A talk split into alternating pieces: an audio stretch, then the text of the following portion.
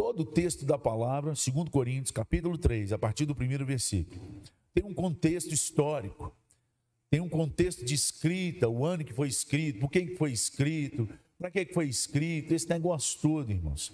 E geralmente, se vocês perceberem nos meus sermões, eu, eu, eu pulo essa parte. Eu já falo muito. Então, se eu falar essa parte, essa parte você acha aí nos comentários bons. Você compra uns comentários bons. Vou te indicar um excelente. Você, quando você, quem é estudioso da palavra, quer crescer mais, compra os comentários do reverendo Hernandes Dias Lopes. Excelente. Não ganho nada com isso, nem ele. Porque é voto que ele fez a Deus, tudo que ele escreve, tudo lá, vai parte para missões, parte para não sei das quantas. Então, você compra um comentário bom. E eu estou falando nele porque é o seguinte: se você comprar ele, ele já estudou todos os comentários que você quiser comprar e ele cita lá, entendeu? Não precisa você ter um monte. Ele já leu tudo e resumiu no dele. Resumiu assim, comentário dele. É dessa grossura assim. Mas não é para você ler tudo. Você vai no capítulo, no versículo que você quer, e ele vai te dar todo o contexto histórico e tudo que acontece ali em volta daquela palavra, ainda ministrar. Pensam demais. Tá joia? Então, isso é o pano de fundo aí. Você lê em casa o resto, porque eu quero ler o texto, comentar sobre ele, mas trazer aquilo que Deus ardeu a minha alma nessa noite. O texto diz assim: Começamos, porventura, outra vez a recomendar-nos a nós mesmos, ou temos necessidade, como alguns, de cartas de recomendação para vós outros ou de vós? Versículo 2, vamos lá? Vós sois a nossa carta escrita em nosso coração, conhecida e lida, conhecida e lida por todos os homens, estando já manifestos como carta de Cristo, produzida pelo nosso ministério. Vamos ler esse pedacinho aí, foca nele. Escrita não com tinta, mas pelo Espírito de Deus vivente não em tábuas de pedra, mas em tábuas de carne, isto é, os corações. E é por intermédio de Cristo que temos tal confiança em Deus. Não que por nós mesmos sejamos capazes de pensar alguma coisa, como se partisse de nós, pelo contrário, a nossa suficiência vem de Deus, o qual nos habilitou para sermos ministros de uma nova aliança, não da letra, mas do espírito. Porque a letra mata, mas o espírito a letra mata, mas o espírito e se o ministério da morte, gravado com letras em pedras, se revestiu de glória, a ponto de os filhos de Israel não poderem fitar a face de Moisés por causa da glória do seu rosto, ainda que desvanecente, como não será de maior glória o ministério do Espírito? Porque se o ministério da condenação foi glória, em muito maior proporção será glorioso o ministério da justiça. O ministério do Espírito é um ministério da justiça. E não foi lido no Salmo 40 e foi cantado umas duas ou três músicas aqui. Deus está nesse mover. Presta atenção. Ministério da Justiça. Portanto, na verdade, o que outrora foi glorificado neste respeito já não resplandece diante da atual sobre excelente glória. Porque se o que desvanecia teve a sua glória, muito mais glória tem o que é permanente. Tendo, pois, tal esperança, servimos-nos de muita ousadia no falar, e não somos como Moisés, que punha véu sobre a face, para que os filhos de Israel não atentassem na terminação do que se desvanecia mas os sentidos deles se embotaram, pois até o dia de hoje, quando fazem a leitura da antiga aliança, o mesmo véu permanece, não lhe sendo revelado que em Cristo é removido.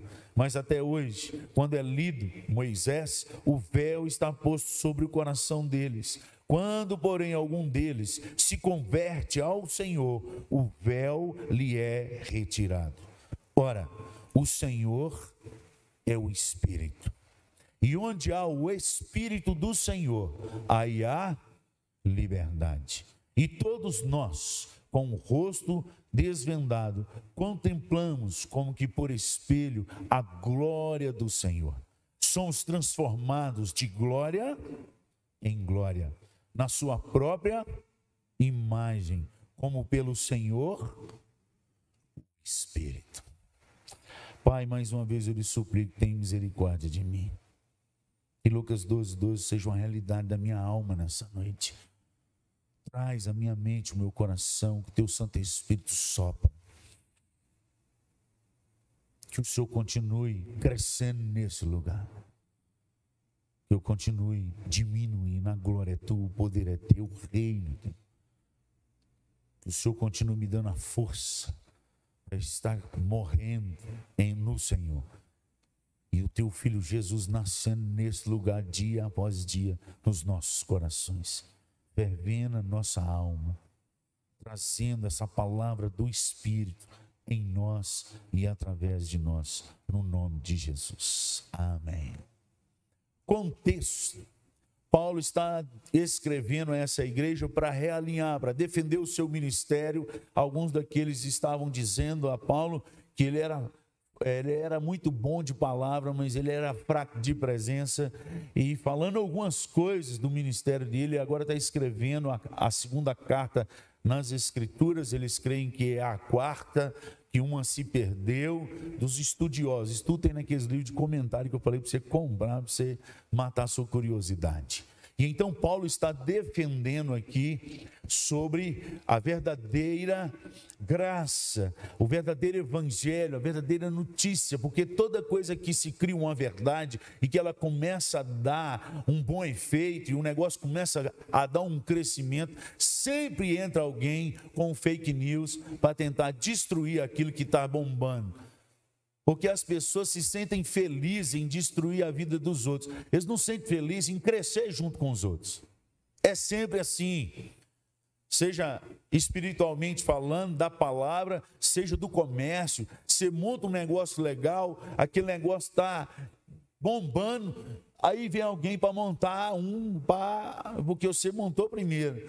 E em vez de ficar feliz, ele quer montar e começa a falar que o seu é ruim, que o seu é, é fake news, que o seu não sei o quê. É esse negócio. Aqui está uma confusão, porque os judaizantes, aqueles que, que creem no judaísmo, perceberam que muita gente estava convertendo ao cristianismo ao evangelho da graça, do sacrifício de Cristo Jesus na cruz. E ele falou assim: não, vocês, vocês podem até crer nisso, mas vocês não podem largar a lei. A lei de Moisés é maior do que qualquer coisa. E aí Paulo está mostrando para eles que assim como quando Moisés desceu do monte, ele lembra quando Moisés desceu com as primeiras leis do monte, e que o rosto dele resplandecia da glória de Deus, ele ficou não só 40 dias e 40 noites ali de jejum, mas ele ficou 80 dias, porque na primeira vez o povo fez raiva nele em Deus e fez bezerro de ouro, e Deus falou: oh, estão fazendo bezerro de ouro lá, e quebrou as tábuas. Aí Deus fez ele voltar para fazer outras tábuas. Aí ele teve que ficar 80 dias de jejum. Tanto tempo que ele ficou na presença de Deus, quando ele desce da presença de Deus com as outras tábuas, o rosto dele resplandecia a glória de Deus. Era tão forte que eles ficaram com medo. E ele falando, põe um, um, um pano nós estamos com medo. Eles fugiram de Moisés, porque Deus está em você. A glória de Deus está em você. Então Moisés começou a colocar aquele plano para falar com, com as pessoas. E aí essas pessoas começaram, é, Moisés começou a perceber que aquele brilho que estava nele estava apagando. E ele continuou com um pano e não tirou o pano. Para que as pessoas continuassem a ter respeito, ou medo, ou temor dele. Está o, plan, o pano, Deus está ali. Mas se tirasse o pano, ia perceber que o, o esplendor já tinha ido embora. Paulo está citando isso nesse texto. Ele está falando: olha, a lei, ela tem o valor. Mas o brilho agora está muito maior no sacrifício de Cristo Jesus, a glória de Deus. De maneira nenhuma, Jesus veio anular a lei e ele fala isso. Eu não vim anular, eu vim cumprir a lei. Ele cumpriu a lei. Precisava de alguém morrer em morte de cruz, papai, e derramar o seu sangue, chamado do Cordeiro Pascal, ou Cordeiro da Páscoa, é esse que nós estamos comemorando aí, que muita gente botou até ovo de pá, de chocolate no meio, não tem nada de ovo de Páscoa, mas ovo de chocolate. E embananou o trem todo para despistar o negócio. Sabe aquele negócio? Se você não pode com sal, vamos tacar água nele que dilui? É isso que eles estão fazendo com o evangelho. Então, no, no, período da Páscoa, em vez de falar do sacrifício de Cristo Jesus e da morte, os pais é, entram na moda e começam a vestir até de coelhinho, os crentes. Estou falando lá fora, lá fora é normal. E dá, esconder o vinho de Páscoa para os meninos achar. Seria bacana se você escondesse a cruz para ele achar. Falei, isso aí que nós merecíamos, meu filho. Você achou? É cruz. E não é só para pendurar no pescoço, não. Não merecia estar tá morto. Mas por causa da na Páscoa comemora, você tinha que fazer, o momento de Páscoa era esse. É inculcar na cabeça dos meninos, de manhã, de tarde, de noite, a palavra de Deus, para quando for velho não se desviar dele. Mas, infelizmente, aí Paulo agora está vendo essa turma, que está querendo, Jesus veio cumprir a lei, e ele cumpriu. Então a lei é como se fosse o espelho para mostrar para nós os pecados, o quão pecador eu sou, que a real imagem minha. A lei, quando fala, ó, não roubarás, não adulterarás, não cobiçarás, não adorarás somente a Deus e só a Ele fará culto. Ela está colocando um espelho diante de nós e mostrando: eu sou pecador. Diante da leitura da lei, você se acha e vê que não está legal. A graça, porque você vê a sujeira no espelho, certo? Quando você está saindo, você veste uma roupa. Se você for olhar no espelho e a roupa tiver qualquer mancha, você sai com ela? Tem uns homens que saem. Mas se a mulher vê, não deixa sair, não. Mas tem uns homens que saem. Mas se estiver muito sujo, você vai lá e tira. Você nem tinha percebido, olhou no espelho e falou: Noto sujo. A lei é que faz isso com a gente. Mas você já viu alguém se esfregar no espelho para tirar a mancha? Você já viu? Não, estou todo lameado, estou todo sujo. Deixa eu esfregar aqui, que esse é o melhor sabonete é o espelho. Você já viu alguém tomar banho esfregando o espelho nele? Porque o espelho só mostra sujeira, o que limpa é a água. Por isso que Jesus falou do Espírito, que é a água. Aleluia. Quem crê em mim, do seu interior fluirão. O espelho mostra a sujeira da nossa alma, mas é a água que lava a nossa alma. É isso que Paulo está dizendo para eles aqui, em outras palavras. A glória de Deus agora resplandece muito mais do que a lei. Não é que nós não precisamos da lei. A lei continua existindo, porque se não existisse, a gente não tinha medo de pecar. A gente não ficava com o coração ruim quando pecasse. Mas existe a água do Espírito que nos limpa, nos purifica, nos justifica. A justiça de Deus é no sacrifício de Cristo, no derramar do seu sangue, que nos lava quando nós cremos. Quando nós cremos, nós obedecemos. Não, porque nós queremos ser salvos. Nós já entendemos que Deus já nos lavou. E essa água vem dia após dia nos lavando, nos purificando, nos tornando justificados no nome de Jesus Cristo, pela ordem do nosso Deus. Isso é Romanos capítulo 5, quando você lê esse capítulo lá. Paulo está dizendo isso para essa igreja. Você vai entender de uma melhor forma se você ler esse capítulo essa noite e chega antes de dormir pegar o, li o livro de Paulo, a carta de Paulo aos Gálatas, ela é pequenininha, e você fazer uma leitura nela. Lá ele vai explicar mais detalhadamente sobre a lei e o Espírito. Então, esse é o contexto dessa palavra para o seu coração. Entendeu? Aqui a gente já podia fechar e aplicar. Mas eu queria que você voltasse seu coração nessa noite para as seguintes afirmações nesse texto. Versículo 2. Vós sois a nossa carta escrita em nosso coração, conhecida e lida por todos os homens. Nós que temos Cristo Jesus e confessamos a Jesus como Senhor e Salvador das nossas vidas, irmão, não se engane. Quando nós entregamos a nossa vida a Cristo Jesus, nós deixamos de pertencer a nós mesmos. Nós temos um dono, nós temos um Senhor. E Ele é Jesus. E quando nós passamos a ter um dono, esse dono nos faz conhecido das pessoas. Paulo deixa claro nesse texto: Vós sois a nossa carta escrita em nosso coração, conhecida e lida por todos os homens. Você querendo ou não, você achando ou não, as pessoas te leem o tempo todo. Como disse Billy Graham muitos anos atrás, muitas pessoas conhecerão somente a Bíblia que você é. As pessoas vão ler a palavra de Deus na sua vida, e esta vai ser a única Bíblia que eles vão conhecer. Nós somos cartas vivas de Deus. E Paulo fala isso, versículo 13, diz: já manifestos como carta de Cristo, produzida pelo nosso ministério, escrita, não com tinta. Não com tinta. Não é só que é pelo que a gente obedece, pela lei.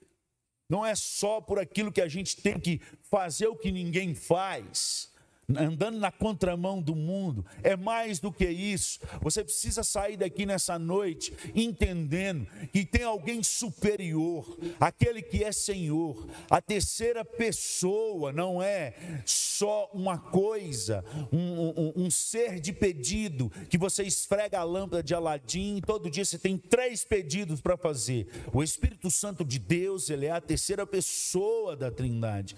E ele, como pessoa, o texto diz diz: Mas pelo Espírito de Deus vivente foi escrito em vós, no vosso coração. Alguém escrevendo algo vivente, algo que brota vida e gera vida na tábua do seu coração. E não é o pastor que vos fala essa noite. E não é a lei que você tem na mão, mas o Espírito de Deus vivente escreve em vós. E a palavra aí do grafou ou é que gravo, quer dizer que foi gravado. Algo está sendo gravado no seu coração. E não é por mim, não é por pregadores nesse mundo, é pelo Espírito de Deus vivente. Algo que ferve, algo que mexe e isso nos torna cartas de Cristo. Quando nós saímos e aonde nós formos, as pessoas precisam enxergar o que está escrito em nós. Porque é o Espírito que está escrevendo, amados. E é algo vivente, é algo que gera vida, é algo que nos mantém limpo. É pela palavra que nós somos limpos, não é pelo que eu acho, não é pelo que eu interpreto, é porque está escrito. Vós já estáis limpos pelas palavras que eu vos tenho dito. É assim que está escrito nas Escrituras. Não é pelo que eu acho, é pelo que Deus deixou. E Ele está escrevendo. É aquilo que às vezes faz você, quando você faz algo de errado e ninguém está vendo, mas depois que você fez, você não consegue nem dormir, porque tem algo escrevendo algo diferente, dizendo aquilo lá não foi legal. Você errou. Você precisa voltar. E você precisa consertar o que você fez de errado. No mínimo, você precisa reconhecer que você é pecador e pedir perdão. No mínimo. Há algo latejando dentro da sua alma e você finge que não é contigo. Fala, não, todo mundo faz. Eu já vi o pastor fazer, presbítero fulano faz, presbítero ciclano faz, o diácono faz. E o que, que tem? Todo mundo faz, todo mundo faz. Mas não é isso que o Espírito está escrevendo no seu coração. Existe alguém que escreve no nosso coração algo que é vivente, do qual nos faz tornar cartas de Cristo. Se fosse talvez traduzir para o momento de hoje que nós estamos vivendo, você entender melhor e te trazer, porque hoje a maioria aqui nem sabe nem o que é carta e nem escreve carta. A turma da minha idade para baixo sabe. Que eu fui para o seminário, não tinha esse negócio de WhatsApp, de mandar fazer videoconferência. A gente, quando falava disso, a gente achava assim: você é doido, isso nunca vai existir. De ligar um telefone e ver a pessoa do outro lado ao vivo e a cores. É, a gente pegava aquelas fichinhas, aqueles orelhão lá. Quando eu queria uma receita nova da minha mãe, eu tinha que comprar umas 15 fichas, daquelas DDD, descaixa à distância. E colocando uma atrás da outra. Manda aí, mãe, para eu tornar cozinheiro da República. 24 homens. Tinha que lavar banheiro, quatro banheiros. Falei, ou você cozinha bem ou você lava banheiro. Falei, mãe, me ensina as receitas aí, pelo amor de Deus. Era aquele trem de ficha. Aquilo ali era a carta. Ela me mandava, eu escrevia. Na minha época já tinha um pouquinho de tecnologia. Mas a, a expressão aqui de cartas é que é, é algo que foi gravado. Mais do que escrito. Não é só escrita.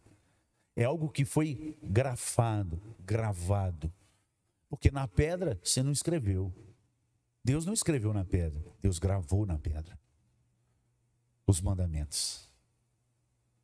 Então, se fosse traduzir para hoje, é aquilo que você tem gravado no seu TikTok, é aquilo que você tem gravado no seu Reels, é aquilo que você tem gravado no seu Instagram, no seu WhatsApp, nós somos aquela gravação ali diante dos homens e diante de Deus.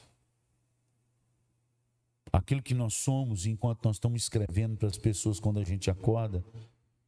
Paulo fala: Vós sois cartas de Cristo.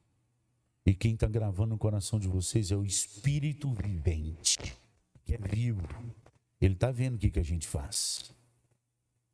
Aí eu te pergunto: que tipo de carta que você tem sido na sociedade? Que tipo de carta você tem sido na sociedade onde Deus te plantou? Quais são os vídeos que você mais manda para as pessoas? Quais são os TikTok que você mais curte e encaminha para as pessoas? Qual é a mensagem da manhã que você manda para o coração de alguém que você, no mínimo, deve ter alguém que não conhece a Deus na sua família? Ou só eu que tenho isso na minha família? Qual é o tipo de mensagem que você tem passado? Porque vós sois cartas de Cristo. E quando não é ele que escreve, então tem alguém que escreve. As pessoas olham para nós e faz a leitura. E o que nós temos sido, amados? Enquanto eu li essa mensagem, foi isso que Deus começou a mover no meu coração. Falei, meu Deus, eu preciso disso que o Senhor está falando aí. Eu preciso desse espírito ferver na minha alma e forjar o meu coração. Para onde eu chegar e as pessoas baterem o olho, tem que ter algo diferente em mim. Não pode ser o que todo mundo faz. Nós temos que aprender a andar na contramão do mundo e andar na direção das Escrituras. E o versículo 6 diz: O qual nos habilitou para sermos ministros de uma nova aliança, não da letra, mas do espírito. Porque a letra mata, mas o espírito o espírito vivifica, é a palavra zoopoiel, que quer dizer que gera de novo, que faz nascer de novo, que constrói uma nova história, que não deixa do jeito que estava. Em Deus, amados, Sempre tem uma nova história em nós e através de nós. Essa semana, numa conversa abençoada que eu tive com o meu filho, nós estávamos ministrando um na vida do outro, que eu também aprendo muito com os meus filhos, com a minha esposa. Eu aprendo com tudo, irmãos. Eu falo, Deus, fala comigo em tudo. Eu quero sentir o Senhor em todas as coisas. Eu quero observar o que o Senhor tem para a minha alma e celebrar na vida das pessoas. Então a gente comentando sobre esse negócio de viver, e, e agora está chegando o momento dele, dele ir para a faculdade federal. E aí eu falei com ele, meu filho, você está pronto. Deus te preparou. Falei, eu não tenho medo de você naquela faculdade, porque você tem uma história com Deus. Você não é filho de pastor. Você não é filho de crente. Você tem uma história com Deus. E quem tem uma história com Deus permanece em Deus. Mas eu quero te desafiar e te animar mais uma coisa, filho. Descansa. Você não está indo para aquela faculdade por causa de um estudo, não. Deus tem uma história com você naquele lugar. E você não pode perder essa história, porque ela é de Deus. Amém, irmão? aonde Deus te colocou nessa cidade. Deus tem uma história com você nesse lugar. Mais do que você ter uma história e Deus abençoar a sua história, o seu, a sua fazenda, o seu sítio, a sua empresa, a sua escola, o seu dinheiro, louvado seja o nome do Senhor, porque se ele tirar a mão, nós estamos lascados. Mas mais do que isso, Deus tem uma história dele naquele lugar e quer te usar, irmão. Você é carta de Cristo. Você é uma carta de Cristo. Você não foi colocado nesse lugar onde você está, porque você estudou muito. Mais do que isso, existe um Deus que move corações até de rei para onde ele quiser. E ele continua sendo o Senhor da história. Ele tem algo dele na sua vida. E quando você pular para essa parte, o, seu fardo vai ficar leve. Você não vai acordar todas as manhãs e falar assim: ai meu Deus, tem que vender tanto, a meta é tanto.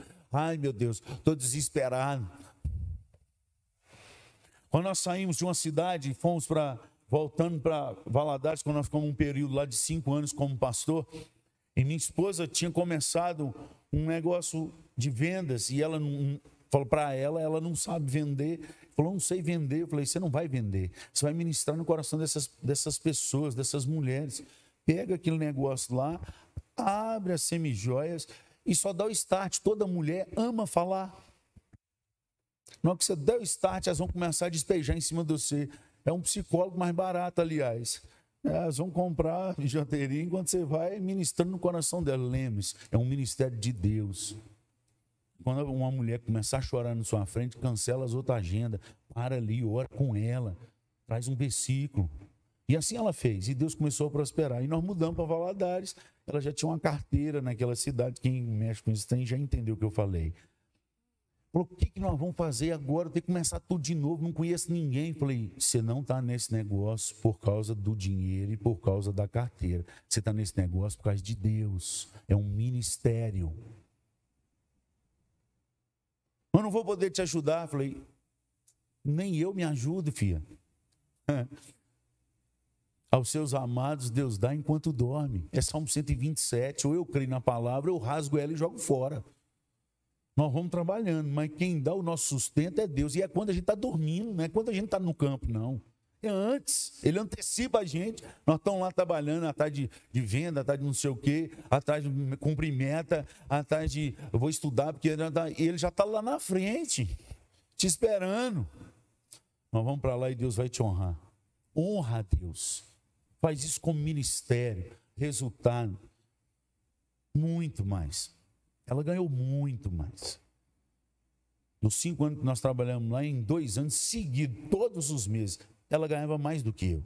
Louvado seja o nome do Senhor. Mas era ministério. Ministério. Não era focado no dinheiro, era focado no coração das pessoas. Nós somos cartas de Cristo, amados. Um vendedor vai aonde um pastor nunca vai conseguir entrar. Um professor de escola vai aonde um pastor nunca vai conseguir entrar. Um policial vai aonde ninguém nunca vai conseguir entrar. Uma dona de casa vai aonde o pastor não consegue entrar. Fique esperta. Olha para o lado. Pare de reclamar da vida. Entenda que você é uma carta de Cristo, irmã. No nome de Jesus. E sai da casa da murmuração, pula para a casa da gratidão. Você vai ver como é que vai mudar o ambiente de sua casa. A começar de você, ministério. Deus não nos colocou nesse mundo à toa e nem só de passagem. Deus tem um propósito na minha e na sua vida. E Paulo está dizendo aqui: vós sois cartas de Cristo. E o Espírito escreve o Zoopoiel. Ele põe em você vida e vida em abundância. Aquilo que Jesus fala com a mulher samaritana. Ah, se você conhecer quem é o que te pede água. Lá em João capítulo 4. Creio eu que lá pelo versículo 10, ah, tu me pedirias e eu te daria água viva. É isso mesmo, versículo 10? É isso aí. Replicou-lhe Jesus: Se conheceras o dom de Deus e quem é que te pede, dá-me de beber, tu lhe pedirias e eu te daria água Zoiopoel. Água que dá vida, que libera vida, que gera vida. Irmãos, Deus já nos deu o melhor através do sacrifício do seu filho na cruz, que nós estamos comemorando esse mês. É que nós temos vida. Eu já disse isso aqui, tem muitas pessoas no mundo indo a largos passos para o caminho largo e o, e o final de perdição, não por causa dos seus pecados, mas porque não reconheceram que foi lhe oferecido um presente, o melhor presente. Seu filho, o filho de Deus, chamado Jesus Cristo, que morreu no lugar e, de, e por causa dos seus pecados e todo mundo que crê nisso e se re, e arrepender de fato e de verdade, porque arrependimento não é remorso. Remorso é quando você fala assim: "Nossa, fiz uma coisa errada". Arrependimento é quando você fala assim: "Fiz uma coisa errada e se Deus permitir, nunca mais eu vou voltar nesse erro. Eu não quero isso mais". Isso é arrependimento. Arrependimento é mudança de conduta. As pessoas hoje estão indo a largo passo para o inferno, porque não aceitaram o sacrifício de Cristo Jesus naquela cruz. O presente foi dado. Ele amou o mundo inteiro, porque Deus amou o mundo inteiro. Que deu o seu Filho, unigênito, para todo aquele. O presente foi oferecido ao mundo inteiro, mas só vai ganhar quem reconheceu Ele e quem creu nele. E quem crê, obedece não discute com a palavra, ele obedece à palavra. Amém? Nós somos cartas de Cristo. O Espírito de Deus tem escrito em nós. E a palavra de Deus diz aqui, versículo 11: Porque se o que desvanecia teve a sua glória, muito mais a glória tem o que é permanente. Versículo 17: Ora, o Senhor é o Espírito. E onde é o Espírito do Senhor, há. Onde é o Espírito do Senhor, há. Para quê? Liberdade para quê? Essa é a pergunta. Não confunda liberdade com libertinagem. São duas palavras bem parecidas, mas totalmente diferentes. Nós temos a liberdade de andar no nosso carro do jeito que a gente quiser. Mas se passar um radar e estiver acima da lei do país, o que vai acontecer com a gente? Multa, irmão. Tem discussão. Chega a conta no final do mês. Você teve a liberdade, mas existe a lei que pontua até aonde vai a nossa liberdade. No Reino dos Céus, as leis existem. E aqueles que são embaixadores do reino dos céus devem andar segundo as leis do reino dos céus. Aqueles que dizem que tem Cristo Jesus devem pensar e buscar as coisas lá do alto, nós que são aqui da terra. Isso é Colossenses capítulo 3, versículo 1 até o versículo 4. É o primeiro bloco de pensamento daqueles que andam em Cristo. Eles têm que pensar e buscar as coisas lá do alto, não as que são aqui da terra. Se você dorme pensando só nas contas para pagar, na fazenda que você tem que comprar, no dinheiro que você vai juntar, e levanta, e só ora a Deus para Deus te dar essas coisas, irmão, você não está pensando nas coisas do alto. Quem pensa nas coisas do alto, ele pode até ter tudo isso, mas se ele perder, ele continua glorificando a Deus, porque ele sabe que tem uma riqueza muito maior reservada e esperando ele. Paulo tinha tudo, e no final de vida ele perdeu tudo. E continuou dando glória a Deus e louvando ao Senhor. Todos os abandonaram, que ele mesmo falou: todos me abandonaram, mas o Senhor tem cuidado de mim. Por isso ele escreve Filipenses 4 e ele fala: Porque eu aprendi a estar contente em toda e qualquer situação. Tanto sei estar humilhado como estar exaltado.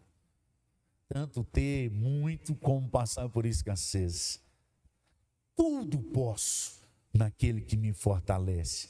O tudo posso não é porque vai conseguir tudo, não. É porque tendo muito ou tendo pouco, tem um que fortalece ele do mesmo jeito. Nós precisamos aprender isso, irmãos. Porque eu aprendi, isso é Filipenses 4,11. Estar contente. em toda e qualquer situação. Nós somos cartas de Cristo.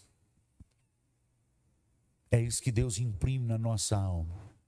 Quem vai na direção de Deus, Deus vai na direção dele. Jesus falou com os discípulos uma vez, falou assim: "Os pobres sempre tereis convosco". E tem algumas igrejas dizem aí que se buscar vai tornar todos ricos. Eu não sei onde está escrito isso na Bíblia, não está. Porque Jesus aqui falou que os pobres vão ter com vocês, inclusive os que vão servir a Deus, sempre. Porque a riqueza do povo de Deus não está aqui. Irmãos, não vão levar, não são faraó, não, que tentou levar e ficou. Construiu as tumbas gigantes, escondeu os ouros tudo lá e o povo está achando e está celebrando ainda. Dando graças a Deus que eles juntaram muito. É. Nem a família gastou. É até desconhecido está gastando. Eu conheci um homem em Valadares, milionário. Valadares é a cidade onde eu nasci. E esse homem era milionário, mas tinha espírito de, de miserável. Porque quando ele ia para a cidade, saía da sua roça, a, a, a roça era uns 4, 5 quilômetros da cidade, ele não usava nenhum carro para não gastar combustível.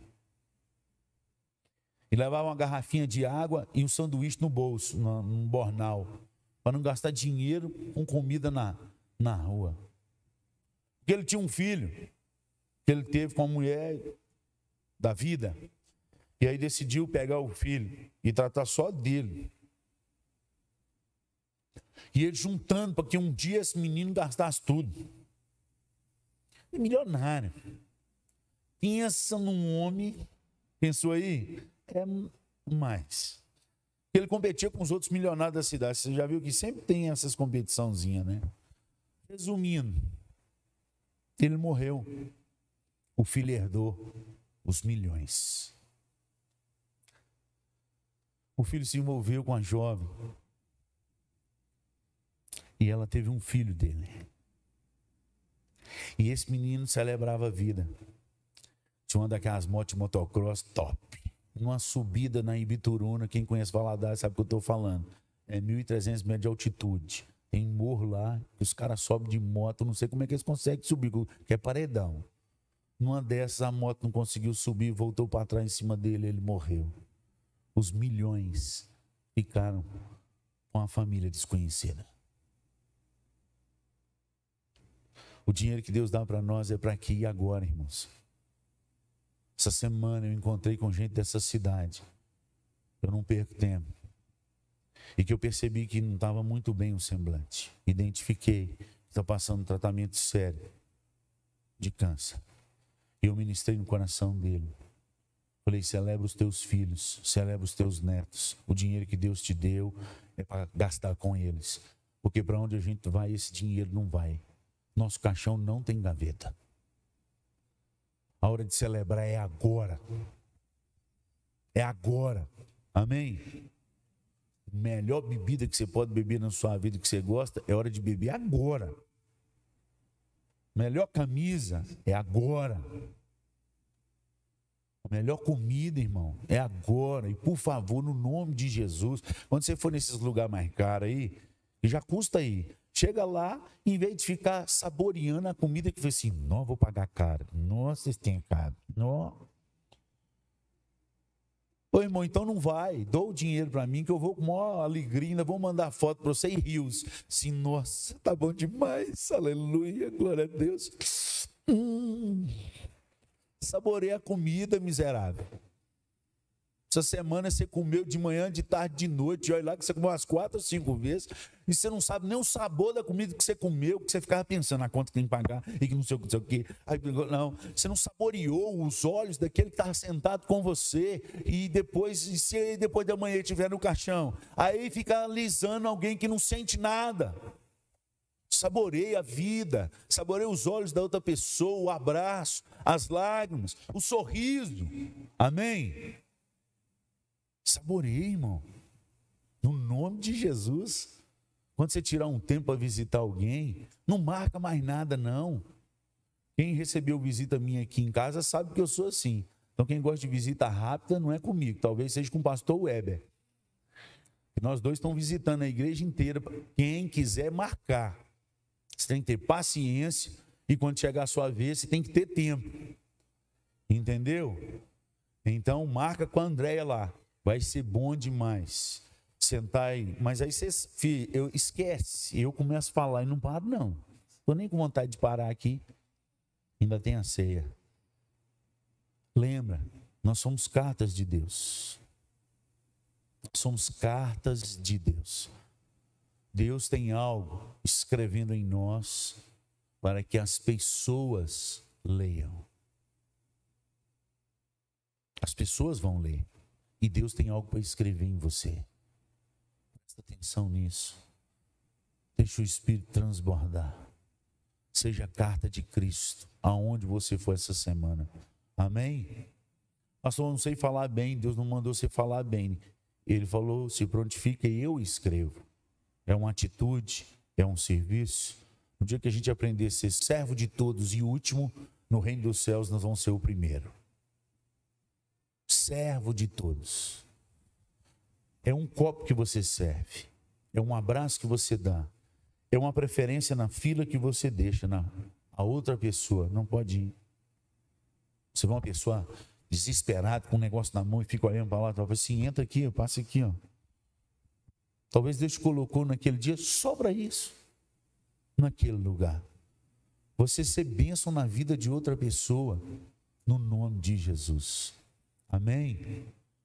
Guarda aquela frase que eu falo, já falei muitos com um de vocês. E aí, como é que o senhor está? Eu falo, bom dia, Deus te abençoe, minha querida. Aí, bom dia, o senhor está bem? Falei, minha filha, eu só não estou melhor para não causar inveja nos amigos. E senão estava melhor. Amém? Pastor, o senhor tem dia de tristeza? Não tem, irmão. Mas eu continuo melhor do mesmo jeito. As lágrimas caem, mas eu sei meu final. A minha história final já está garantida. Eu sou mais que vencedor. Isso é que é ser mais que vencedor. Eu posso chorar pelo gol perdido agora, mas eu sei que eu vou levantar a taça no final, porque Deus já falou que aqueles que esperam nele são mais que vencedores. Amém? Quem sai andando e chorando enquanto semeia, voltará? Para de focar no choro, irmão. Foca no júbilo. Amém? Carta viva. Nós somos cartas vivas de Deus. Você tem uma história com Deus, mas Deus tem uma história com você. Amém? Vamos orar? Feche seus olhos.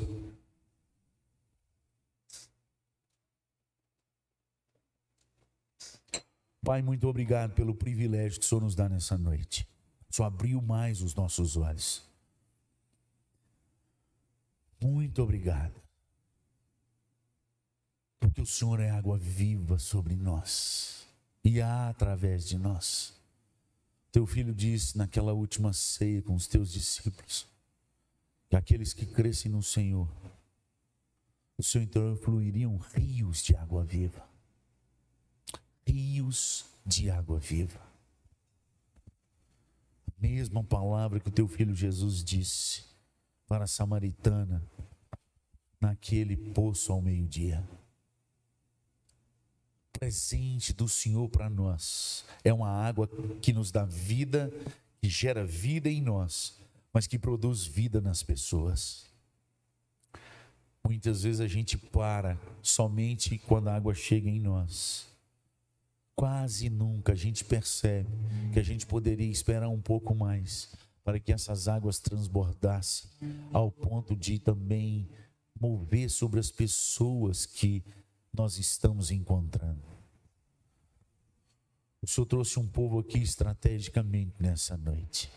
E aonde eles estão, é lá que o Senhor quer estar. Leva esse povo transbordando da tua água. Leva esse povo transbordando da tua alegria. Leva esse povo, Pai, cheio da tua esperança para que onde eles forem, vidas possam ser alcançadas para a glória do Senhor. Obrigado pela tua palavra. Continue movendo em nós e através de nós, porque no Senhor, ó Pai, nós somos transformados. No Senhor, nós somos transformados de glória em glória na sua própria imagem, como pelo Senhor, o Espírito. Ah, Espírito Santo, vem sobre nós, vem sobre a tua igreja, traz a paz que excede a todo entendimento, que ninguém consegue explicar. Pois nós vamos sair essa semana não atrás das contas para pagar, mas nós vamos sair atrás dessa semana onde o Senhor vai estar. Porque onde o Senhor vai estar é o melhor lugar. Porque enquanto a gente dorme, o Senhor já prepara para os seus amados. Salmo 127 diz: Aos que o Senhor ama, o Senhor dá enquanto dorme. Que possamos sair nessa esperança essa semana no nome de Jesus. E que esse povo que está com o coração angustiado, porque na matemática humana as contas não batem meu Deus, mostra para eles que o Senhor ainda é aquele que continua multiplicando os pães e os peixes. O Senhor ainda é aquele que dá a ordem à farinha e ela não acaba. O Senhor dá a ordem ao azeite e ele não cessa. O Senhor continua sendo Deus da multiplicação. Da rocha ainda consegue sair água no deserto, pois no deserto o Senhor ainda hoje faz o maná cair sobre o teu povo, pois é uma promessa do Senhor em Apocalipse, que a igreja e ao povo fiel, o Senhor tem um maná escondido, reservado para esse povo. Louvado seja o nome do Senhor. Reanima esse povo no Senhor. No Senhor nós não conhecemos crise. No Senhor nós somos um povo que no deserto colhe a cem por um até na terra do inimigo, porque o Senhor está presente. Louvado seja o nome do Senhor. Aumenta a fé do teu povo. Desperta-nos para ti. No nome de Jesus que nós oramos. Amém e amém.